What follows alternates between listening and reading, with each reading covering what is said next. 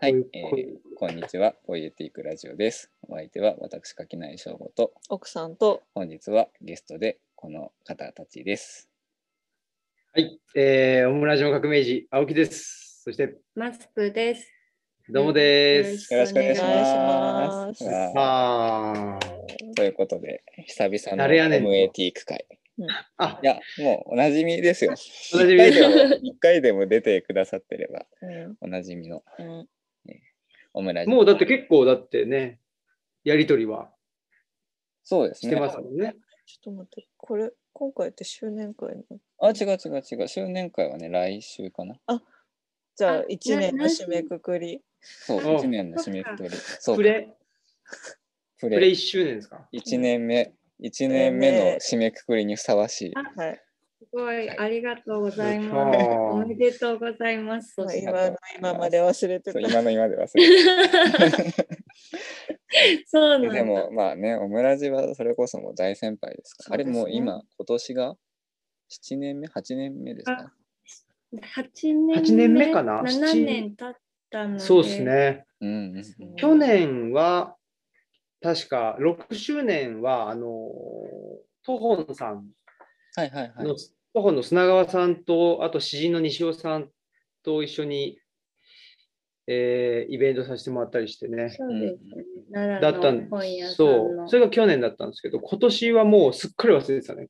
うんね、言言ったは言ったけど、7周年とか言あ、言言ってたかっけ、うん。もうそれを忘れてるっていうことですかね。もうすぐいやー1周年ということで。うん、おめでとうございます。ありがとうございます。ちょっとまあね、まだまだ1年ですかはい、らね1。年ごときでね。一年ごときでねまだね。急になんか、でももっともっとなんかずき聞いてるせいかもっとず長く聞き続けているような感覚に。ああ。うん、僕らももうすっかり習慣ついてるはいるからね。うんなんかこう1週間ごとに、あれ？録音ってやったっけみたいな。忘れてた。そうそういうあわあわって。結構あったりする。うん面白いよね。うん。本当にね。去年、去年始めた時最初はあの本当に1、2回ぐらい僕一人でやってたんですけど、その時,、その時はそれこそ全然家から出れないから、なんかやるかみたいあなあ、感じだったんですけど、ね。まあ、いや、だいぶ瞑想してたもんね。そうそうそう。いやだからこのポイエティックラジオのなんかやりようというかありようはかなり安定してきたけれども、うん特にこう家の外に出づらい状況は何も変わらないまま1年が過ぎたっていう。まあ、そうですね。あだあなたは特に一人で喋るスキルは上がらなかそうったね。そうそうそう。一人で喋るスキルも上がらなかったし、なんだったらあなたの話を聞く、よく聞くっていうスキルも特に上がらないまま。うんとりあえず毎週喋るっていうことだけはできるようにあ、そうそうそう。毎週録音するってことだけできるようになったけど。うんいや、でもそれは本当全く一緒で、なんかね、どっかのタイミングで、うんうん。僕、そのオムラジって話を聞く場として作ったんですけど、うんうんどっかのタイミングであ話をする場にしようと。うん。うんうんうん。ちょっと切り替えたんですよ。で、切り替えたことによって自分がしゃべる、あのー機会とか時間とかがなくなったし、うんうんうん。なんかその、なんていうのかな。うん、自分で、うん、困った時に人に振らずに、ちょっと自分で、あのーできるだけ長く走ってみようと。いうふうに思ったんですよね。で、うんそれをやりやり続けて1年ぐらい経った時に、これ自分のそのトークスキル上がってんだろうと思って、で、最初の方のやつ聞いてみたら全然変わってないっていう、あの、ちょっとショックな感じうん。はありましたね。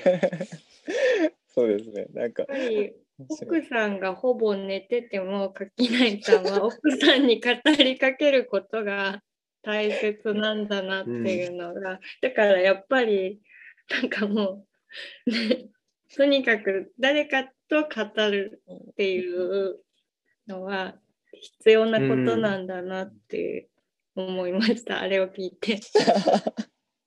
確かに。あとほとんどでしたもんねう。何回かやったことあるね。何回かあなたがもう今日は喋れないなってなって、だったらもういて聞いてくれるだけでいいからって言って喋ってるみたい私が、う。ん、うんって言ってるだけのやつ。かろうじて相づちを打つという素敵なでもなんかすごいいいいい関係だなと十分だよね。十分っていうか、なんかいやそういう存在がいるっていうのはね。まあね、うん。もうここカポス館長でもいいと思ってる、ね。ううん。ん。猫とかでもね。あなあなたは割とだからそのオムラジのマスクさんのこう相づちの打ち方とかなんかこうそれこそなんて他の人がいたらそれでうん。変わってもらってもいいみたいなのに対してこうすごいうんうんってういや、今も別に レギュラーないし、準レギュラーではないと言い張ってるからね、私は。ゲストだからね。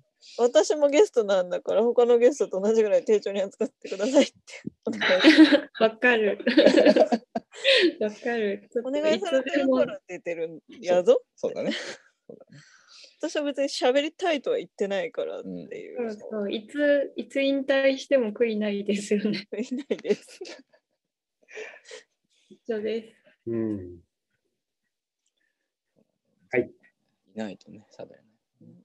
うんうんまあ、ということでね、あの今日はそのもともとあのオムラジの方に僕らがあのお招きしてもらってね話した時の最後の方で急にちょうどその時大豆田とはこのうん。4話目ぐらいだったのか、そうだね。そうだからああその話したかったんだって言いながら そのままその場は終わってでもなんか次の週とかにやるかとか思ってたんだけれども僕らがなかなか毎週ドラマを見るっていう習慣がねうん。なくてな気づいたらずるずるとこううん。溜まっていったのを一気に見終わってよしやっと見たぞっていうタイミングでこうお声掛けをして今日はその話をメインでできたらなと思いつつね、まあ、ちょっとあのさっき奥さんと話してたんですけどそのドラマを見てるとちょっとこの先週あれポイエティックラジオでちょっと話してたようにうん。先週か。先週ちょっとそのこう連続ドラマ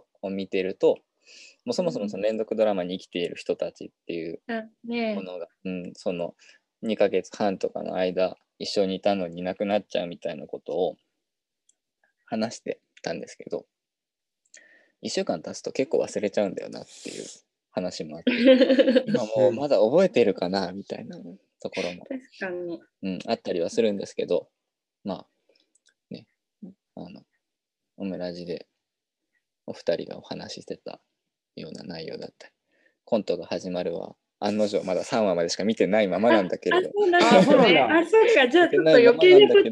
でもあのいやそれでもかすみんはいい子だと思うみたいな話をしようかなとかっていうことを今日はちょっと思っております。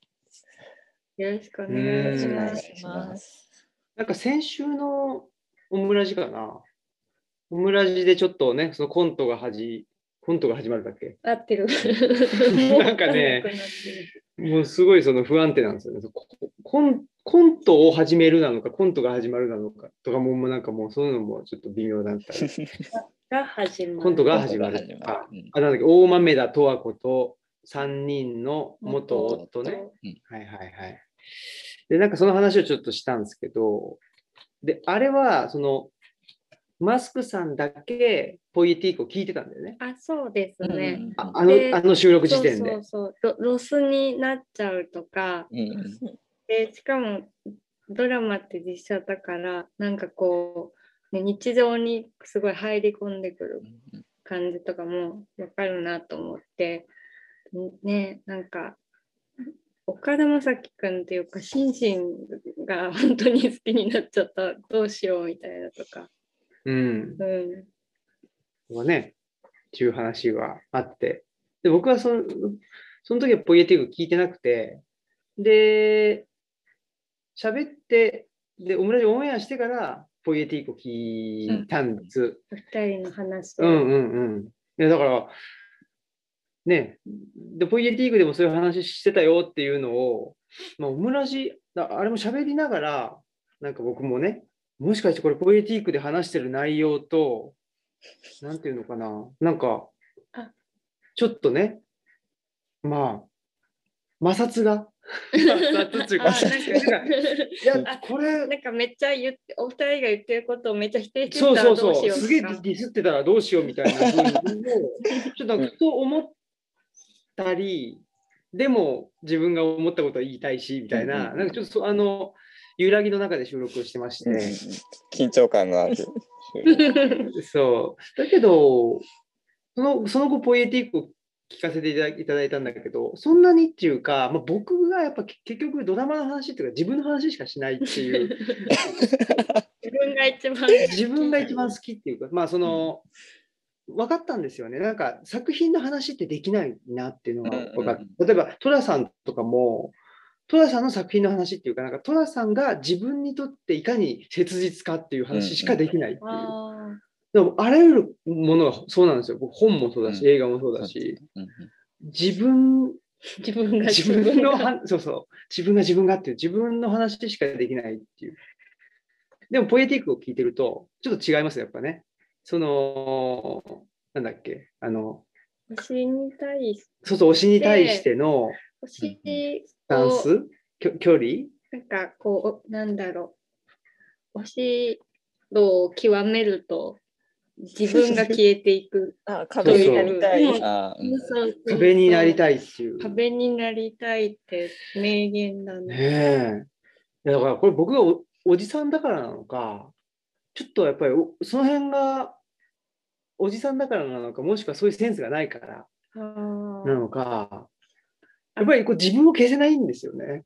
でもなんだろ そうれが問題だなと思ってね。すごいですね。うん。っ あーでもなんかていうんで、確かに。だからちょっとポエティックとはぶぶつかりようがないっていうか、うんうんねえ、だなって思ったっていう話なんですけどね。それこそその有限性みたいな話で言うとそれこそなんだろう僕らもドラマはいつか終わってしまうものでそれが割と寂しくもあるけどそれが没入の条件でもあるっていうような話を、まあ、せ先週は、まあ、していて、まあ、こうそこのこう有限性っていうものに対してををこう話してたところとかはなんかこう通じるところもあるなって思いつつやっぱり今おっしゃっていただいたみたいに一番ここが多分違うところなんだなっていうのはやっぱりそのこう、ファンであることとか何かその作品を好きになることとか、うん。あのこうある、まあ、その作作り手の人に対してそれこそ押すみたいなことをか感覚に対してのこう感じ方っていうのが多分こうなんだろう。違ってるところをこう探していくと面白いところなんだろうなっていうのを聞いてて感じていて、うんうん。まあちょっとでもねだからコントが始まる3話までしか見てないからね。有村架純の距離感がどうなのかっていうのあるんだけどでも3話の時点でも一緒にたこ焼きパタコパはタコパーしてたもんね。そうかそうか。そうですよね。お家に来そうて、そうそででも妹ちゃんがこう気にしない感じで読んじゃっですそうですて読んじゃってっていう。そうだね。でも、そう、あ、えっと、オムラジで喋ってたんけど、その、ね、そのかすみちゃんのその距離感ということがやはり話したうんうんのですが、でもやっぱりその妹ちゃんが呼んじゃった時は、さすがに、あの、これはやあの近づきすぎだと思っても、なんかちょちょっとごめんなさい、これは近づきすぎなんで帰ってくださいとかはならないうんうんじゃないですか。なんかその、その、なでも自分一人の時はそんな飛び越えては近づこうとしないとか、うん。なんかそれががどっちなのみたいな。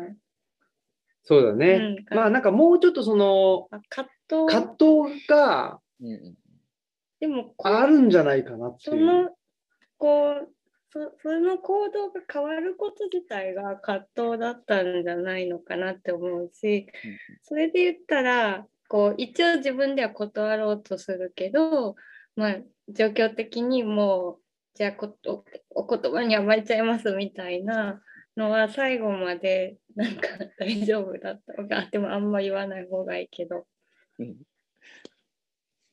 見るかな。まあ見ると思うけど、うんそういつになるか 下手すると1年後とかになっちゃうからね。あそう ちょっと冷静になって 見れるかもしれませ。うんん。あでもあれかもしれないですなんか今日さっきの青木さんの話を聞いてなんとなくそこで僕らが割とそのなんだろうなこうその推しのこうコントユニットの人たちのを都市生活で関わっまあ不可抗力で関わっていくみたいなところに対して特にこうあんまりなんともなんかまあこういう状況だったらそういう風になっちゃうよねっていう風にしかあんまり思わないで特にそこにこうなんていうのかな。あなたはちょっと違うかもしれないけどあの葛藤みたいなものの必要を感じなかったのはもしかしたらその好きになり方というか推し方としてその壁になりたいみたいなうん。あり方の時って、そもそもその好きになる時その相手と自分との間の1対1の関係じゃなくってもうなんていうのかな。その相手の作品があるっていうことだけを肯定するような感情だから特にうん。そのコンテンツの作り手が自分のこうと関わるってなった時に特になんていうのかな。もともとその好きになり方が自分をかんとこう関係ないところというかなんていうのかな。あ自分との関係じゃないところで起きていることだから特にそこにこう葛藤というかなんていうのかな自分の気持ち起点での矛盾はないんじゃないのかなみたいなことが今ちょっとまだあんまりうまく言ってる感じがしないけど3人がやってるコントが好きなのか3人のことが好きなのかダンスのことが好きなのかみたいな。あ そうね。そういうでもそれはうん確かに。うんうんだってそもそもがよく見かけててであの3人なんだろうってなあそうってうんで最初がその舞台上じゃないところから始まってるっていうのが結構ミソうんうん、というかう、うんまいところだなっていうなるほどね。うん。少なくとも3人がわちゃわちゃしてるのは好き、うん。でも3人と距離を詰めたいわけではなうんい、うん。で3人が作ってるものもめっちゃ探してみたら好きでしたってういうん。状況が条件が展開されていて、じゃあ3人が家に来ちゃったらどうすんのかうんっていう無理難題うんをふっかけた結果、まあ帰ってくれとはまあ言い言えない性格っていううんうんうんうんまず設うん定があり、うんうん。だから一応あのあの時点ではもうなるべく自分は黒子に徹しようっていう言ってるもんね。うんこうもうキッチンにいますからみたいなうんうん。かうんうん。かたくなさを見せていて、でも、まあ、3人はわちゃわちゃしていて、うんうん。わちゃわちゃしてるのが好きなわけだから、うんうんでまあ多分別にあのドラマ中のあの性格だと誘われ断れない性格なんだよまあね、断れない性格だからずっと苦労してたわけだ。ね。確かに。でうん。もなんかこう台所 なんか挟んでこう最初台所にいるのがすごい象徴的っていうか、やっぱり私ですよ。うん。そうそうそう。何か役に立ってるとかね、うん。こうそういう役割があるわあれ関係ないけどすごいわかる。よね私は。なんか別に、ず目の前にいるのが推しじゃなくてもうんうんうん。バーベキューとかずっとキッチンに立ってやり過ごしたいからそう。わかります。そう。自分主催であってもなんかその 湧いてる場所にいられなくて台所行っちゃってなんかちょっとレンジとかこうやって見てるみたいな。監督しなくてもレンジがやってくれるのにやってみたいな確かに。そう。でそういう場所が嫌いなわけじゃないけど中に入ってわちゃわちゃするのが好きじゃなくて、うんうんうんうん。わちゃわちゃしてる人たちを見るのが好きっていうそういう気持ちもわかるしまあ言われたら断れないのもわかるし、うんうんうん言ってくる相手がこうなんか推しそのものじゃないけど推しコンテンツを作ってる人だったらまあ拒否権はないうんうんうん。うんから、うんまあしょうがないよねっていうそうだね。ふうだからに思ってま、見てました。だからすごいこう明なんていうのかな明確に意思的な存在として書かれてないどういうこと？みたいなこと？どういうこと？あのなんていうのかな。そのそれこそこうみんながわちゃわちゃしてるその場のうん。をこうなんていうのかな。回していくというか作る側になんていうかなそのいたいというかそのこうわちゃわちゃしてる側じゃなくてその外で見てたいっていうさあのことだったりあのこう自分からはいかないけどうん。人から言われたら喋っちゃうとかそういう巻き込まれていくとかも含めてさあそのこうなんていうのかなこの場で自分がこういうふうに作用するぞっていう意思を特にこうあんまり見せないというかあうん。あっていうさ、まあ、かなり消極的というか内向的なキャラ造形をされてるよね。そうそうそうそう。でうん。なんかだからなんていうのだからなのかなって思ったの。そのなんていうのそのこう本当にこんなことしていいんだろうか的な意味での自分の行為に対する葛藤みたいなものがあんまり見えないとするとそもそもそこで起きた状況に対して自分はこういうことをしなきゃいけないんじゃないかみたいなところでこう動機づけられていくからなのかなって。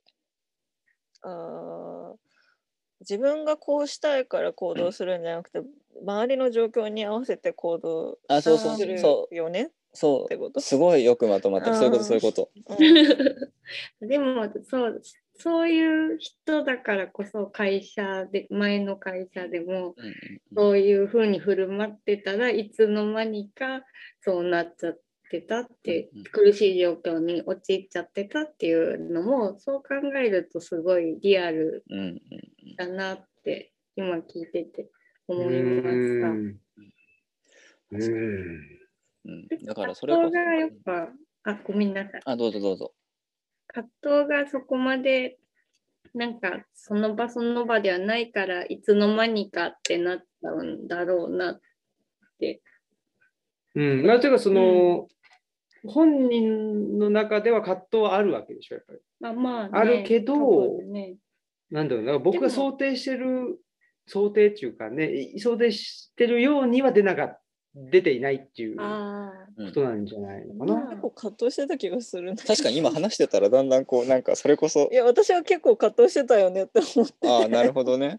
いやそうだからそそのなんだろうかな、うん、僕はそ芝居がの細かすぎるっていうこと。そうそう多分そうなんだと思う。だからそのあーそうだ有村架純あちゃんの芝居の問題っていうか、うんまあもちろんキャラ造形もあるんだろうけど、なんかその相当細かいよねあのドラマ全体的に。リアクションが。そのあのし前の会社のことを話してる時の途中でふって目のハイライトが消える。うんうんうん芝居が本当にこの子はこれがうまいからこういつも幸せになれない役ばっかりやらされるんだよね。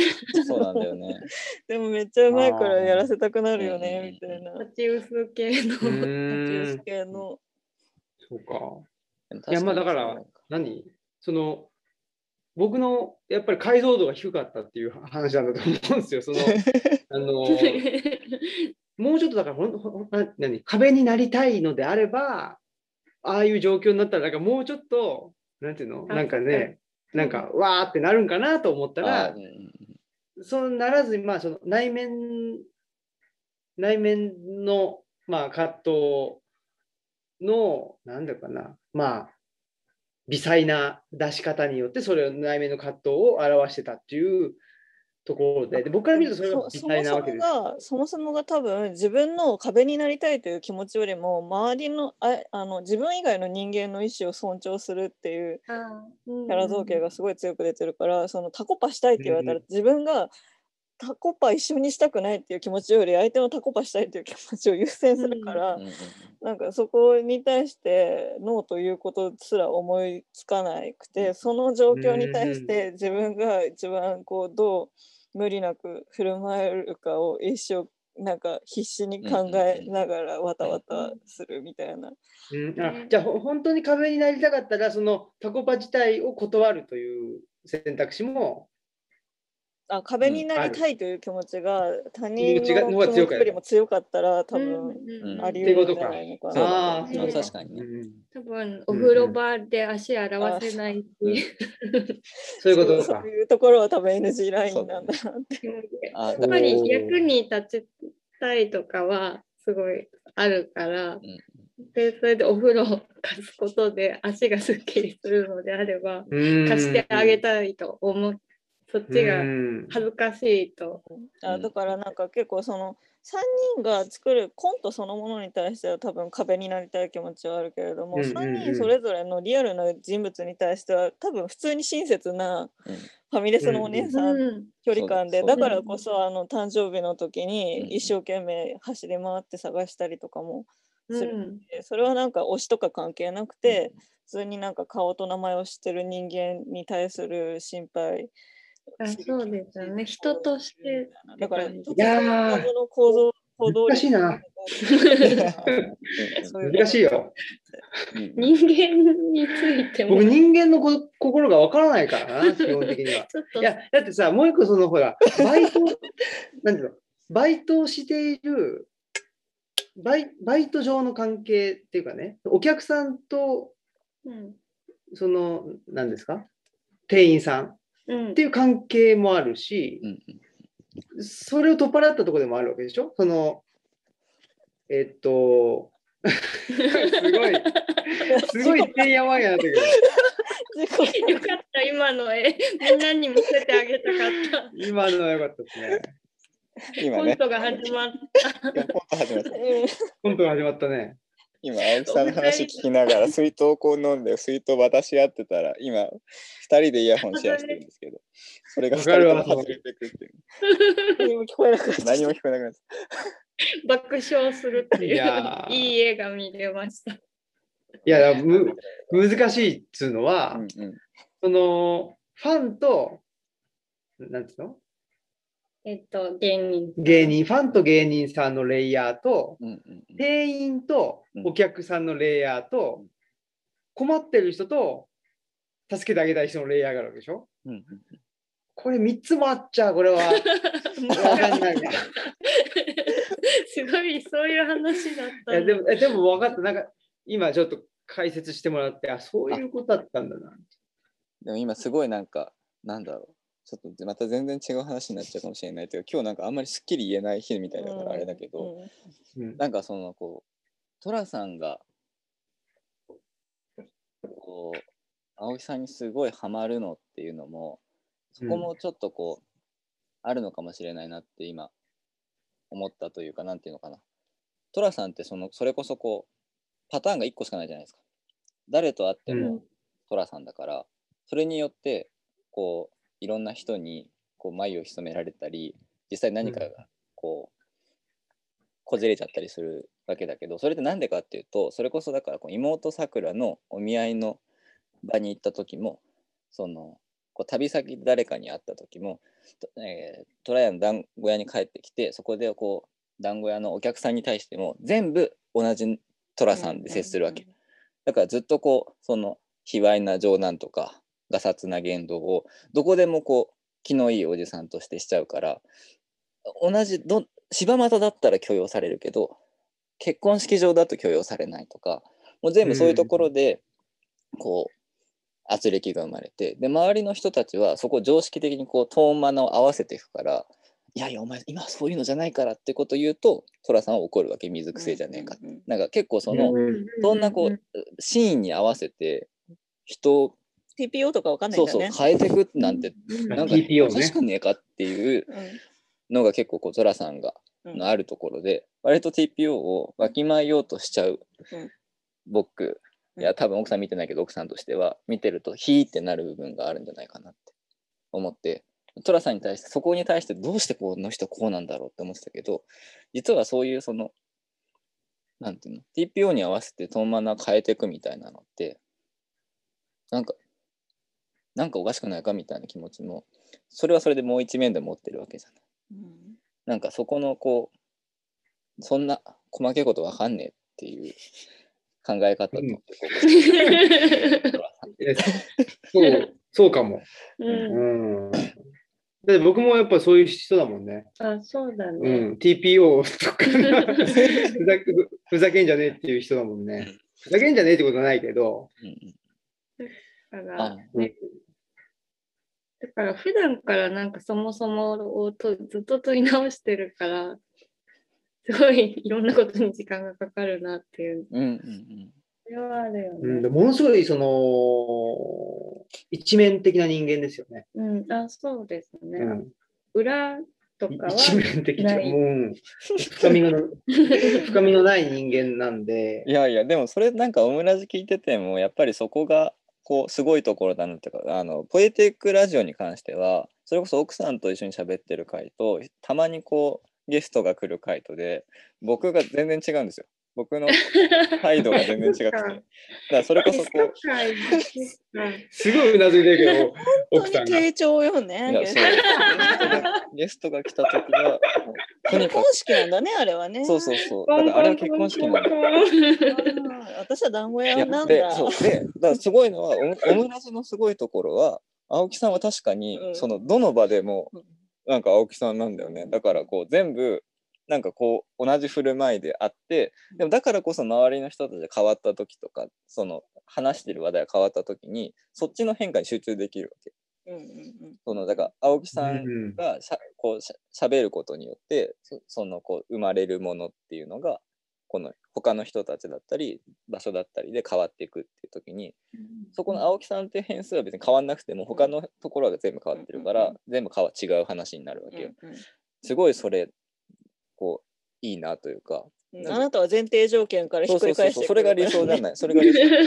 僕はなんかもう違くなっちゃうからその根底から変わっちゃうからうん。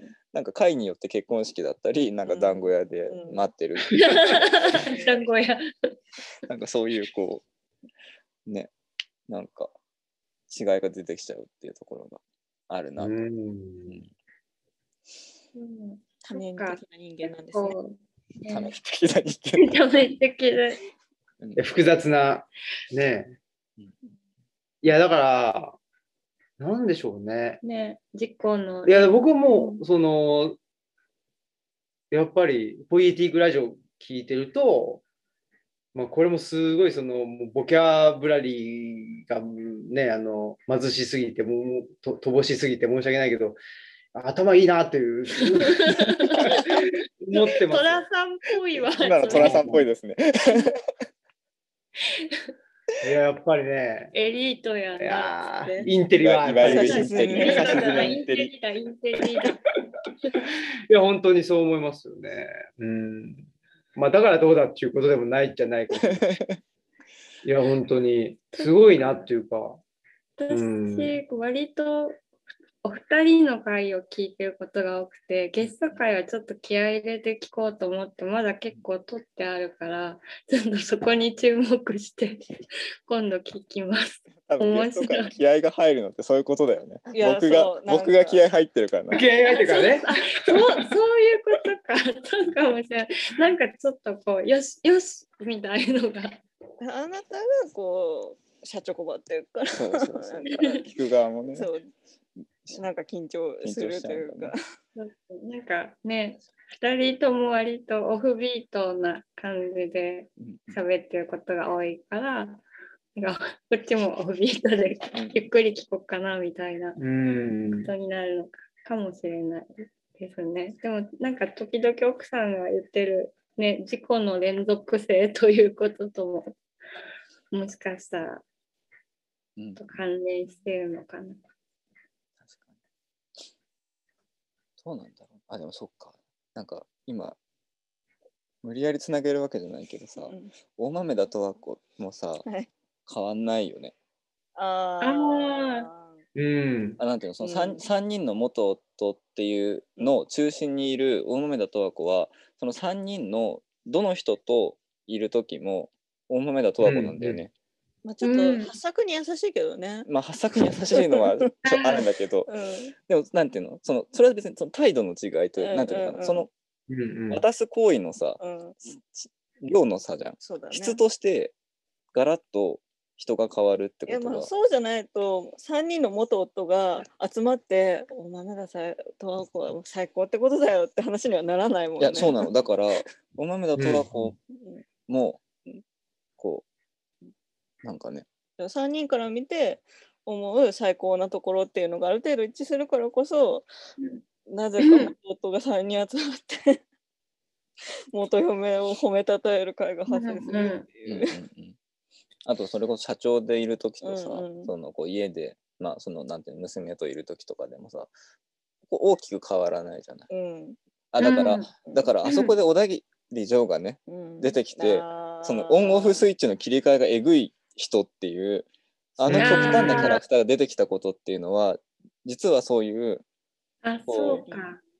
なんだろリモコンやろう。あそうそう。だからそのリモコンなんてないよっていうだから全部うん。一面的だよっていう派とこういやオンとオフは別なんでっていうこう多面型とのなんかうん。話だったのかもってうん。あ、確かに。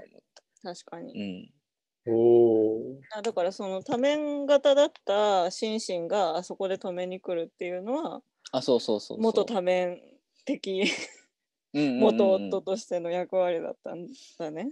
そうだね。だからそのこう家でだけ人間だって、うん他のとこではうん何うん。あもういりますって聞いてたシンシンが ちゃんと雑談もできるようになってみたいな最後ね、最後、メアリー・ジュンと雑談してた。そうそうみたいなことだんだんこうできるようになってきてあ両方ともだからこうスイッチで切り替えるもんじゃないんだみたいになった時にこうあのオンオフ切り替えられるやつはやべえぞっていううん話をしに来たっていう。まあ、君は恋をして働く人だからっうんうんてうんうんそうねいうのをはっきり言ったりもするしね。そうだねうんだからああうんそういうことんかもね。うん確かに、だってうんね、なんか悪い社長が相手でも大豆だとはこ大豆だとはこうでしたもんね。そうですね。うーん。確かにな。なんか、そういう話だったのか。トラさんいや、わからなかったな。難しいね。でもそう考えると、なんかその直接は描かれなかったけど、多分結婚したら、ほら、あのー名字が変わるわけでしょ？あ、ねえ、だから最初に田。中さん、そうそうそうそう。鈴木さん、あ、うん違う、え、あ鈴木だっけ？なんか、田中田中、なんか、あれ？あれ？田中太郎さん、ってなんだ？なんだっけ、名前？英字新聞太が。英字新聞鈴木じゃないよ鈴木ね。なんだっけね？田中鈴木中村？田中鈴木中村？え、なんかすごい、そういうよく、よくある名字だったけど、なんか怪しい、ダメだ。なんだっけな？片郎さんは片郎さんが強すぎて。うん。調べて。えっ、とね、田中、佐藤。あ佐藤かだ。あ、間違えちゃった。作業。ねえ。うんまあ、だけ名前は変わっても、まあ、大豆田十和子であるといううんうん。話？うん。ねねもう変わらないぞという話？うん。ねうんでも、もう、変わっても変わらなくても、十和子は、十和子っていう話？話なのかな？でもやっぱりその結婚してた時、そして離婚する時は確実に何かが変わったんだなっていうのをうんうんこう前半のそれぞれとのエピソードで、まあ、一番わかりやすいのはやっぱ英字新聞うん、でこう,、そうだね。なんていうの？しゃっくりが止まらそうなくなっちゃう。そうしゃっくり止まらなあくなっちゃうっていうのは結構象徴的なところだったのかな。うん。うん。だから確かにねそのこうあのそれぞれの名字だった時の十和子っていうのは描かないわけじゃん。うんうん。うんうんうん。だあとなんていうの？だからそっか面白いね。だからなんていうのかなえっ、とやっぱり大豆田十和子大豆田十和子ってフルネームで呼ばれるうん状態の時だけをこうドラマの中では描くんだなって思って確かに。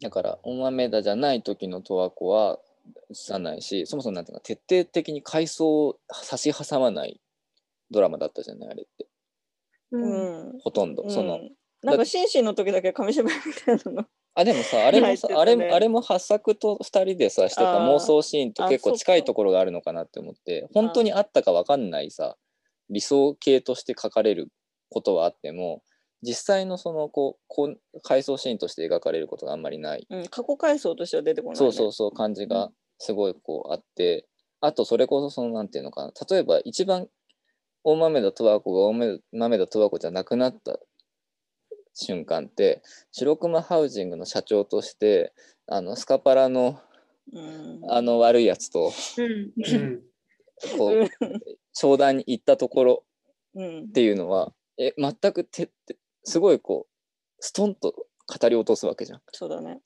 だあれはだから大豆田十和子大豆田十和子ではなく白熊ハウジングの社長なりなんだったりになうんうんうんていうかなんかその肩書きの方にうん。飲み込まれてる時間っていうのは大豆田十和子の時間じゃないから書かないみたいな。みたいなことだったのかなって今思って。ああーーすごい。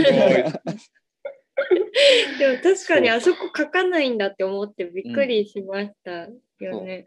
だからなんか結構変なドラマだなっていうかそれこそうそのんなんだろうさっきのあの有村架純の葛藤をもっとドラマチックに書かないでいいのかみたいなのに近いものがあるというかそれこそそのこう嫌な社長との対決だったりとかうんそういうこのなんだろうな結婚してた時のそうは言っても辛かった時時期とかがボタンをかけ違えてしまってすれ違っていく時期とかっていうのをあとはそれこそそのこうカゴメのあのなんていうのかな直接的にそれの知らせを受けた時だったり、うんそれを乗り時間をかけて乗り越えていく過程の時間っていうの1を年間そう。徹底的に全部カその書かない。だからそのこう一番劇的になりそうなところを全部あそう書かそう。ん。っていうあのあり方ってある意味こうドラマの見る見る側からするとななんでどこで盛り上がればいよ良いんだ。てかこっちが予想してた盛り上がるポイントを全部スルーされたんだけどっていう、でもそのそれが多分僕らは割とそういうところで盛り上げられるのが嫌いうんだからすごい安心して見れたんだなっていううんのもこう、うん、今何の話しててこの話してたのか忘れちゃったんだけど、十和子が大豆田十和子じゃない時間が一切本当に出てこないねってうん。あそうだそう話をしてた。だ、うんうん。だからこの1年間そのうん。子供たちが水鉄砲で遊んでるとか何も見ないで歩いてたんですっていう言ってたね。の。をだからその1年間はカットだったっていう。そうだね。だからその時期はもでも正直見てる側にもそのね時間を欲しい。うあそうなんだよ。そうなんだよ。語ら翌れ週いきなりね私と出会われてもね。そうなんだよね。語られてない時間が一回こっちできないからね。そうその空白期間によってさ整理されるものとかあるじゃないですか。うんうん。まあでも僕らそういう意味ではあの4週間ぐらいあったから、まあ、まあそうなんだけど。そこで4週あげてたそこまで見てカゴメショックでちょっともうしばらく見れないなって言って全部完結してから見てるから、うん。まあ、1ヶ月ね、そうそう。見てはいないけどもでもそれでもねやっぱりね。うん。1週間しかね、開く。普通のに見てる人は開かないから、なんか結構うん。ぶっとん、あなんか飛んでるみたいなのは結構ありましたね。そうですよね。だからすごい、ね、でもそう言われるとな、すごいなるほどなってなりました。うん。それはあのふなんていうか普段から連続ドラマは毎週見ないんですか？じゃなくてたまたま？あんまり見ない基本的に毎週見てたドラマってないよね。カルテットは毎週見てたカルテットは毎週見てたかも。あの坂本雄二脚本のうん。前のやつ。あれは見てたか。多分。あてか多分。あの頃は普通に設備面でああのレ頃コーダーがなかったから。あの頃録画ができなかった。あー。TVer で1見ない週間で見えなくなっちゃうから。見ないと。見ないと見いけなかった。そのぐらいだよね。ちゃんと録画できるやつとか買ってからはうん。だいたいまとめてみあの続き気になるのが嫌いなんです、あでもうん。ね、カルテットめちゃくちゃ続き気になりません？あでもカルテット途中から前の週でこどうなっちゃうんだろうって思ったことは意外と次の週の最初の5分とかで解決されるってことが分かってああ、た確かあに。だったら別にそんなに気にしなくていいんだってうん。うん。安心してた部分これを気にしてても絶対次もっと大きいやつがそうそうそう。あ、多分来るね。からもうあんまり気にしててもしょうがないよって。うんうんうんうんいやなん。かちょっと話が違うかもしれないですけどそのなん。ていうのかななん。か僕そのなん。かまあ、流行りに乗れないっていうのはあるんですけど、うんうんその、まあ、は流行ってるものなり、なんかみんな聞いてるとか、みんな見てる、みんな読んでるみたいなのが一段落してからじゃないと、なんか、それに手をつけれないんですよ。うんうんうん。だから、なんかもう一回り二回りして、なんかもう、なんで今更そんなの？っていう、なんか、文化との接し方なんですけど、うんうん。それどうですか？その文化との、文化とのっていうかあれだけど、なんかそういうね、うん。接し方はどうですか？なんか、い一旦終わらないと、とか、なんかそう現在進行形の中に飛び込んでいけないんですよね。うん、あでも現在進行形の中に飛び込んでいくのしんどいですよね。だからその青木さんがそれこそ大豆田とはこう毎週見てるっていうのを聞いた時におおってそうなんですよ。そなんか珍しいじゃないですけどあんまりこうそれこそこう遅れてこう来ることにをやってきたのにっていうのそうそうなんですけど そうなんですよ。なんだろうね。で、あの、大豆田十和子に関しては、結構僕ギリギリだったんですよ。なんだろうな。あの、ツイッターでフォローしてる人たちが結構見てる人たちが多くて、毎週その時間になると、すごい大騒ぎするんですよ、その1時間。で、なんかそこで盛り上がってみると、すごい聞いちゃって。うん、だから、そのもう途中からミュートワードにして、ツイッターに表示されないように大豆田十和子、松坂子、ラジオとかも徹底的に全部こうミュートワードにして。何一つ見えないようにしといたんですけおどーそそれしとかないとなんかネタバレが嫌だとかっていうのもあるんですけどどっちかっていうとなんかもう僕が見なくてもなんか僕それこそ僕より頭いい人だったり僕よりこう感性豊かな人がもうたくさん見てるから僕が見る必要ないじゃんっていう気持ちになってなんか途中でバカらしくなってやめちゃうみたいなことが結構そのリアルタイムで追っかけてる。うドラマん。だしアニメでもそうだし映画でもそうだし結構こうあって。でだからこそ例えば映画とかだったら風切り見たいとちょっとでも思ってたんだったら風切り日なるべく近くに見に行かないとあ万が一それがめちゃくちゃ評判良かったらみんなが褒め始めたらもうなんか必要ないやって思って見に行かなくなっちゃうかもっていう危機感で気になるものを早く見に行く。だからそのうん。あ、なんだろうど。早くまでも早く見に行けなかったら一回もうテンション下がりきっちゃうのでそれこそ青木さんみたいに1年2年とか寝かしてみんなが何も話題にしなくなった頃にようやく見てなんかそれこそ「えこんないいものがあったの？皆さん知ってましたか?」みたいな気になって盛り上がるみたいなことがどっちかだなんかやっぱりそれはなんかちょっと青木さんと動機が違うかもしれないですけど周りで他にいるんだったらなんか自分はいいやみたいなうん気持ちにはなる。どうせ面白いんだったらいいやって思っちゃあそうそうそう面白いか面白くないか分かんないものみたいよう。ね。うんうん。おおでも、どうだろうね。どうでした毎週見てー。。あ、毎週見て、いやだからだから毎週見た結果、うんえっ、と、よく分かってなかったっていうことでしょ。ダメだこりゃ。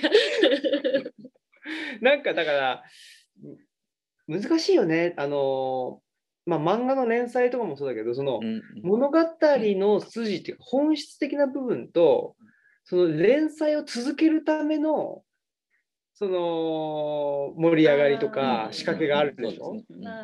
ドドラマもそうドラマもそうだし。ねちょっと引っ張りとかが。うん、だから僕はその映画が好きっていうのはやっぱりある程度この2時間とかで完結うんうんするからまあ映画で続編作って引っ張るとかってもあるけどそれはなんだろうな。その連載の時の引っ張りよりもだいぶ、うん、と薄いっていうか、やっうんうん。ぱり本質に近いもので編まれてる感じがするうんん。ですよ。だから漫画でもそうだったかな。連載を読んでっていうのよりもやっぱりある程度、まあ、単行本とかね、うん。まとまってではいこれって出されてるものをちょっと味わいたいっていうかなんかその、うん。せかされたくもないしその、うん。人の時間に乗りたくない。困ったね。え？あでもなんかそっか。なんかそれあとこれも聞きたかったんですけどそのあのそれこそ青木さんが寅さんの話する時に結構必ずと言ってほど寅さんの一作目が封切られた時の日本の,、はいはい。あの経済状況だったりその時代背景みたいなことをこう前置きで置くじゃないですか。その、はい。この頃はもう高度経済成長期で、ま、もうそそもそもこの柴又のリアリティがどれほどあったのかみたいな話からこう、うんうん。入るのも含めて割とそのこう歴史をやってきたからっていうふうに一元的にするのもあれですけどそのこうある程度かなんていうのかな。価値判断が固まった過去に対してその過去のある程度定まった文脈に載せた時にその作品がどういう意味を持つのかっていううんうん。ようなアプローチの仕方を結構こう青木さんのこう思考のなんていうのかな。方法論の一つにこうあるのかなっていうふうに思っていて、でリアルタイムのものって今っていう時代のこうなんていうのかな歴史的な評価というか、うん。今という時代がどういう時代なのかっていうのが実定まってないじゃないですか。だから、うんうん。高校生にならないと分かんないから。そうですそうです。だから今ギリギリそれこそ0年代の作品を今見て今そのこう2000年代どんなものだったのかっていう文脈から他の作品との比較だったりとかその時代背景の中でこの作品っていうのがどういうふうにこう社会で受容されてたかっていうことを分析することは確かにちょっと経たないとできないんうんじゃないかうんなというふうに思って、だからなんかそそこもあるのかなっていうう。んいやでもまさにそうですね。うんうんそのことにしか興味がないんですよ。どっちかというと。いすごい見方。やだから最近やっと80年代90年代うんうんっていうのに興味が出てきたっていう感じですね。うんうんやっぱ30年は欲し30年い気持ちが。そうそうそう。30年結構待つな。でもそうなんですよね。30年寝かせないと読めないとか、見れないとか。10年経たないと歴史にならないからそうそう。だからうん 30, 30年後に見るコントが始まりやお前らとわ子はもしかしたら僕らより青木さんの方がすごい楽しく見るかもしれない。多分でもそうだと思うんう。うん、やっぱり、そうですね。そ、うん、その時代、時代、時代劇。なんかその、そういう意味での時代劇あが好き。だからなぜその時代にそれが、その作品がうん出てたのかっていうのも込みというか、そっちの方が興味がある？うん。だからその作品自体っていうよりも、うんうんうん。うん。うんうんで作品自品体も、されるための土台としてのその時の社会のあというものがそのその作品が受けたっていうことによって逆説的に見えるっていう面白さ。いや、そうです、そうです。うん。文脈がうん。うん作品単体を読めることよりも文脈が読み取れるっていうか、そうなんですよね。で多分今リアルタイムで見てるとなんとなく今自分の気持ちとリンクするみたいなところで面白い、うん。面白くないをぼんやりと思っちゃうけど、なんかなんだろう。後からこれは30年前の作品でしたっていうキャプションを念頭に置いてみた時多分そこに対してじゃあその当時見てたメインターゲットの世代とかは何考えて見てたんだろうっていうことに対しては確実にこうなんか自分のぼんやりした主体としての気持ちよりもすごい冷静に分析をかませながらうん。見れるのかなっていうのは確かに。確かに思いますね。それこそそのなんだろう。僕と青木さんはって勝手に仲間に引き込むけど僕と青木さんはそれこそこうほっといてもさ一人でベラベラ喋るじゃん。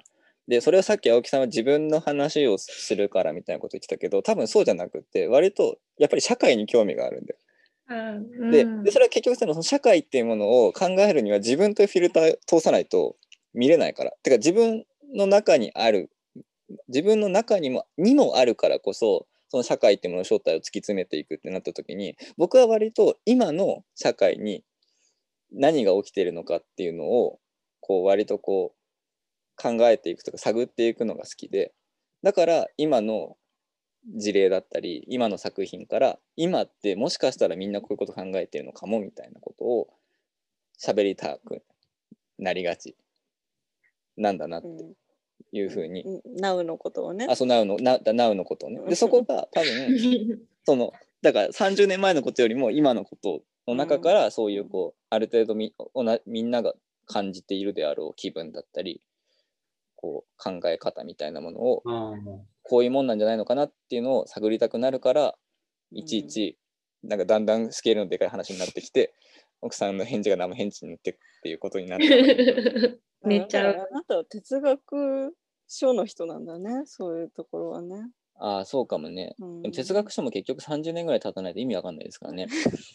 今書かれてるものって、だからそれこそなんだろう、今やっとそれこそ、なんていうの、ドゥルーズとかさ、うん。そういうそのこう、ポストモダンと言われてる人たちが、特に難しい本じゃない本として読めるのって、やっぱり早すぎるんだよね、哲学の人たちが考えてることっていう。うんうん今になってみるとああこういうことを言ってたんだっていうのをうん。今の文脈に沿って読めるから分かりやすいけどでもそれって実は結構見方としてはちょっとなんだろうヤクザっぽいというか本来やっぱりそれ原文原著が発表された時代背景の中でどういう意味を持ってたかっていうのをちゃんと読まなきゃいけないんだよな。っていう。うんうんうんうん、勝手にイマナイズしてあそう読んでるそうそう。そうそうのってどうなのってそうそうそう、ことね。やっぱりそこは自分は素人ですからっていうところでこううん。あのどうにかごまかそうとしてるんだけど でもなんか自分の限界としてはやっぱりこう何でもかんでも今今の社会の話にしちゃいがちっていうところが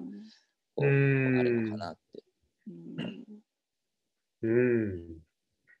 だそう、そっか。だそういう意味で、奥さんの、なんだろう。奥さんが出した材料が、すべてその、面白い今の今の社会の話に社会大にきなものに置き換えられちゃう。回収されてしまうというか、そうそうか。この前反省した。うんうんだからね、なんか結構その子供の時の好きな絵本とかも、なんか男の人って結構その引きで見たものがなんかすごい街のちょっとこう長官図みたいな絵本とかが好きだったりとか、せ戦争とかでこうすごい引いてみたこの戦略の状況が書かれているものが、まあ、うちの兄とかは好きだったりして、うん。私あんまそれが分かんなくて、いや、もっと街だったら、この窓の中で何が、このお家の家族がどう生きているかを見たいよって思っちゃうから、そういう方が好きだったんですけど、なんかそういうとこはちょっとあるのかなとうん。思って、だからみ同じものを見ててもめっちゃ引きでもしかしたら見てるかもしれないし、でも没入しちゃうのは本当になんかやっぱり自分の気持ちに引き寄せてみたりとかしてるから、でそういう意味では毎週見るとすごいやっぱ自分の一部になっちゃうからすごい没入しちゃうっていうのはわかるなってちょっと今日も昼間話してたらそれは宗教体験だよって言われて うん、で僕はよくわからないんです。はね大事だよね。そうだね。うん習慣づける大事だよね。やっぱりね絶対縛る戒律っていうのは強力だからね。そうだね。そうそうだからその毎週その時間は空けるとかがだからそれがやっぱでもいつか期間限定で終わっちゃうからロスになってその時間もともとは空いてたはずなのにどうなんかもうどうしたらいいか分かんなくなるみたいのはロスはきっとそういうとこ習慣になっちゃうとこから来るんだろうなってうん思ってでしっかりロスになるんですけど。うん。うんねえ。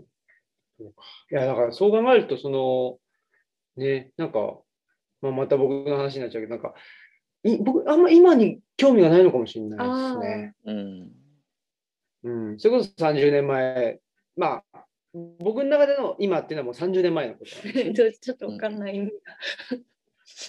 多分ね。8歳ってことですか？いや、8歳っていう、まあ、そういうことかもしれないですね。自分自分がでもいるのは今じゃないですか。自分の話したら今もそこに含まれて。どうなんだだから山岳ノートとかでも日記書いてるけど、あなんかちょっと違うよね。うん、だから僕ねやっぱり垣内さんのねブルースと読む生活とに同じ日記だけどこうこうも日記と言っても違うのかぐらいの。うん。事実事実の記録とそれに対する考察みたいな感じだけど垣内さんはなんか毎日何考えてるのかなっていうことがうん垣間見えるというかそれ逆に言うとそれしかほぼ書いてないもんね。何してたかほとんど何が起こったかは。う。うんんうん。うん。ね。うん。だから、なんでしょうね。本当僕は、そうか、今にあんまり興味がないし、人間の心もわからないし、でも、ちょっとサイコパスかな。うん多分人間の心にあんま興興味がないっていうか、いや2回言ったけど。うんないんでしょうね。だからそここ、心の機微とかを見てるわけじゃないんですね、ドラマ、ね。多分、うんうんうん。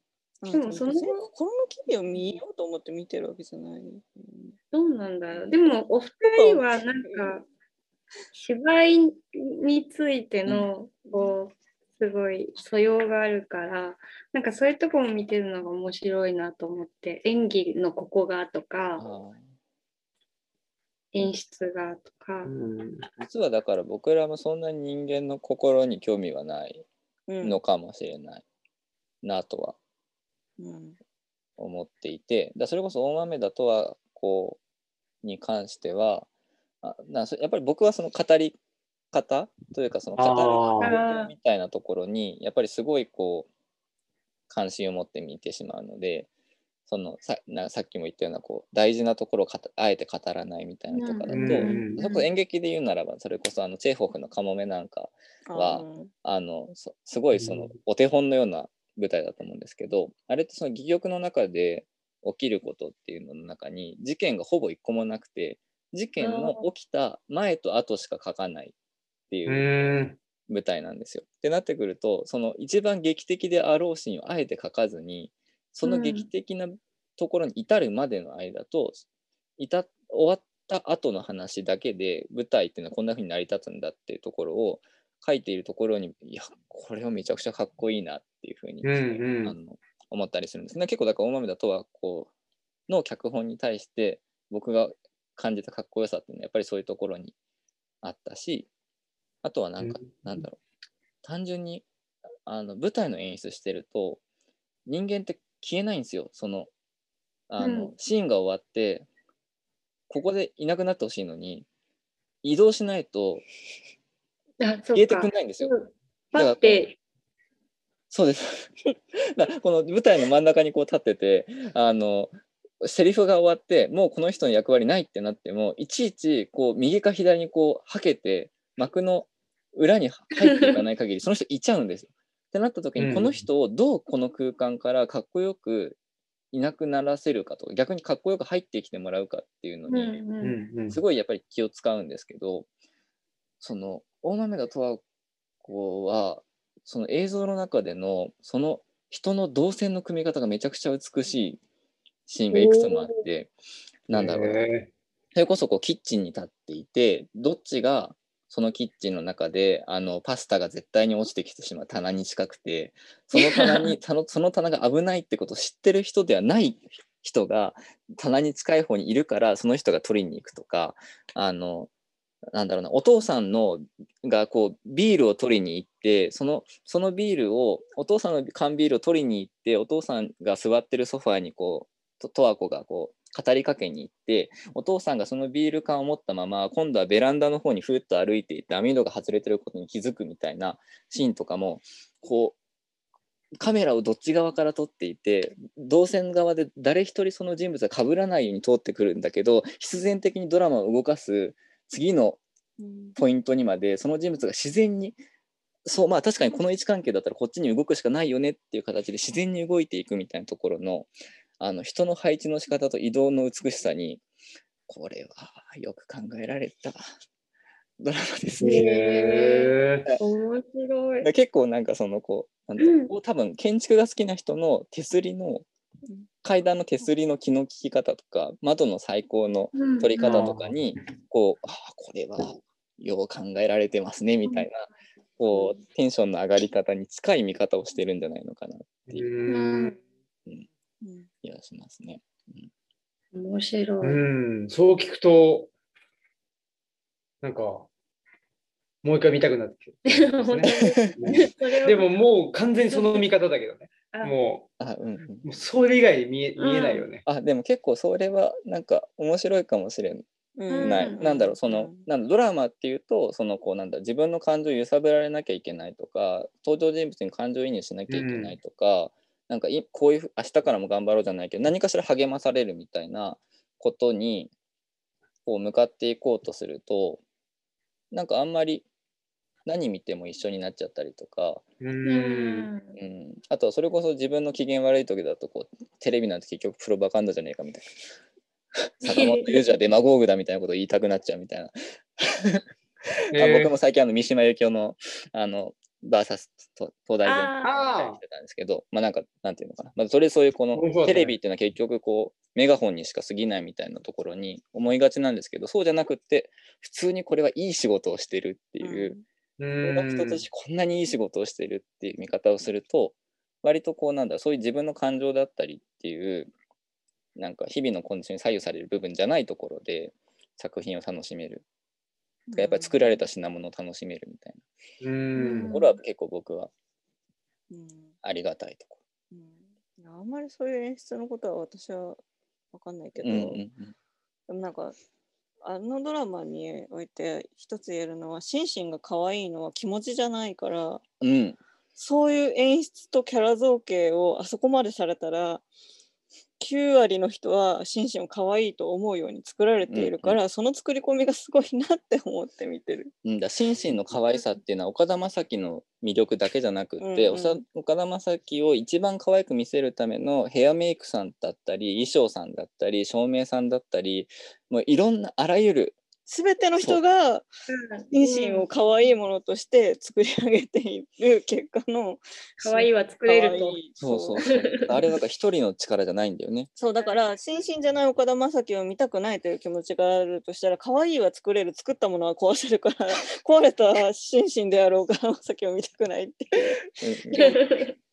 うん。確かに。同じ岡田将生でもその岡田将生の髪型整えてる人とか衣装選んでる人が違えばもう心身ではないかでらね。はない。うんそうですよね。カタロウさんと八作さんがいての心身だし、そうそうそうなんかカタロウさんにはちょっと強くいくけど、八作には同意を求めるみたいな関係性もあっての可愛さだから、なんかそこを抜けちゃうと、なんか抜けてほしくない一生みたいになっちゃうっていうか。それは別に自分の気持ちが心身可愛いって思ってるわけじゃなくてもうそれそこに向かって全てがいってるし他の人物もそうだし他のそれぞれの関係性も全部そういうふうに思うように作られてるからうんそこの作り込みがすごいなみたいなうんふうにうん。でだからあまり共感とかはうんなんかししないで見るコンテンツだと思っているのにしちゃうからロスになって嫌。うん、そうなんだ、ね、上手に作られてれば作られてるほど、結局感情移入はしちゃうからね。うんがね、作られてるなっていう視点もあるのに、なんか、でもやっぱり可愛いって思っちゃう分か。っちゃいるけど可愛い。そうなんだ お花もらって嬉しい、心身可愛いとか。ね。だから多分だ僕らのディズニーランド好きもちょっと結構似てるんだよね。だからディズニーランドの提供するものを信じているとかそれに対して共感しているっていうよりはこのアルアルバイトのスタッフまで含めてなんでこんなにこう世界観を統一して仕事を回していけるんだろうかっていうところにやっぱりねいい仕事してますねっていう。いい仕事してますねっていう グッとき方をするのかなっていう。うん、か。私は。閉園前のナレーションと照明が好きで、うん。絶対に寂しくなるように作ってある。そうだね。うん。へでもディズニーランドはあるからまた行けばいいから。うん、心身と違ってね。心身と違あるって。あるから。だからまた来ようってなるっていう。本当だ。そうへーでも来ればいいっていう前向きな気持ちになる。そういう意味では終わらないコンテンツではあるという。そうか。面白い。どうしても嫌だったらねミラコスタとか泊まっちゃえばいいんだよね。あ、そうそうそうそう。帰りたくないから帰らないってことすらできちゃうから、すらできる確かに。恐ろしいよ、でも。ねえ。うんいつまでたっても抜け出せない夢の国。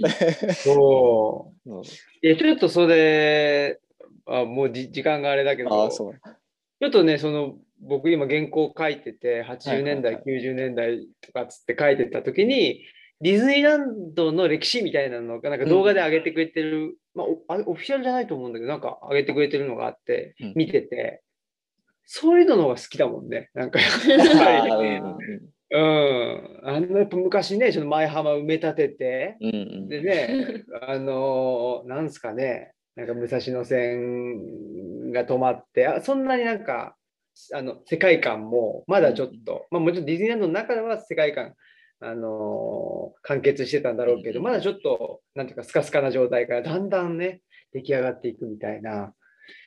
それとともに、あこれが89年なんだみたいな、うん平成始まってんだみたいな、なんかそそれと一緒に見るみたいなのが好きやっだから。ぱり歴史うんのな、歴史の中のディズニーランド。そう。でもそう、そこが一番楽しいけど、今、今奥さんの話聞くと、あ、確かに、あの音楽とか、だから、すべて計算されているし、やっぱり、あ、そういうことかみたいなのが分かると、やっぱり、ちょっと行きたくなりますよね。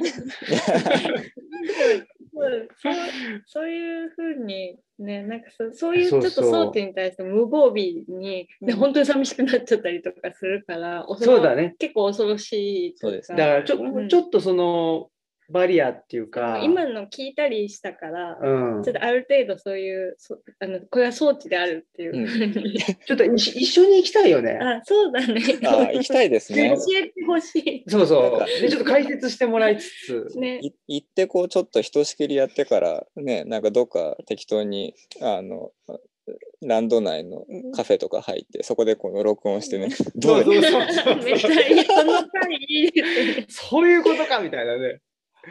すごいそれ。みんなで耳つけて。そうみんなでこう耳つけてねこうえいいですね。これ面白そうだねちょっとどっか面で白そこのねやりたい。ややりましょうちょっと状う。況がやりたいですよね。はいいます。まあでもねこの話の持ちの良さだと多分ディズニーランドの話永遠にしてそうだから永遠にできるな、これ。でもなな確かにね何度か行くな、これ。うん。でもその歴史まあだから後から語られる歴史になってないけど今のうんうん。状況のディズニー行っとくのはこうちょっとれ生き証人になれるっていう意味でこうああそうだね。ちょっとね。そうね。うん。ままたとないそう。ん理解ではありますよね。確かにね。うねそれはそれで面白いんじゃない面白い行ける遺跡みたいな感じで、ちょっと。本当だね。がぜん行きたくなった。そうだね。でも、やっぱり僕は、あの ディズニー、いや、ディズニーランドがほ本当の遺跡になってから行きたいのよね。僕はも。うここにかつて。誰も誰も住まなくなり、軍艦そうそう、もう日本とかも 日本沈没してますよ、完全に。沈没した後に、あ、ここがとか言ってね、やっぱりなんか、シンデレラ城のなんか上の方の部分だけなんかちょっと、あれ？で、鳩が住んでるんですよ。そうそうそうそう。それぐらいになってから行きたいな、本当はね。なるほうん、どね。じゃあまあ、それはそれでまあでも30年後ぐらいに取っておくとしてね。ちょっとぜひぜひそれも。いやでもちょっとそれはいいっすよね。うん行きたいな。ぜひ。そうですね。なかなかね、うんまだその、こう、なんていうのかな。実は、リアルでこの4人でね、お会いしたことはない。4人も会ったことないんあじゃない？そうなんです。私まだお二人にリアルでお会いできてない。から、ちょっとお会いしてお話ししたいな。ねえうん、今度でも、あ、9月は、そうなんですね。これも話して大丈夫ですか？あ、なんかうん、大丈夫だと思うもう終わってる。はいいやただ、そうそう。まあまあ、いいんじゃないですか？あの、ね、9月の、もういいんかな、でも、まあいいか。9月の、じゃああの、まあ、9月にもしかしたらじゃあお会いできるかもってことですね。あそうですね。ちょっとそういう機会が、ね。なるほどみんなもお会いできるかもしれまあないよ。そうですね楽しみです。じゃあまあ一旦その話もしたいから、一 旦録音としてはお開きということにしようか。そうで はちょっとすみません長々とありがとうございました。えー、フォイエティありがとうございましたお相手は私柿内翔吾と奥さんと本日はゲストでえー、オムライスの革命児、青木と、マスクでした。どうもありがとうございました。ありがとうございましたさよなら。さよなら。えーっと。あ、こっちか。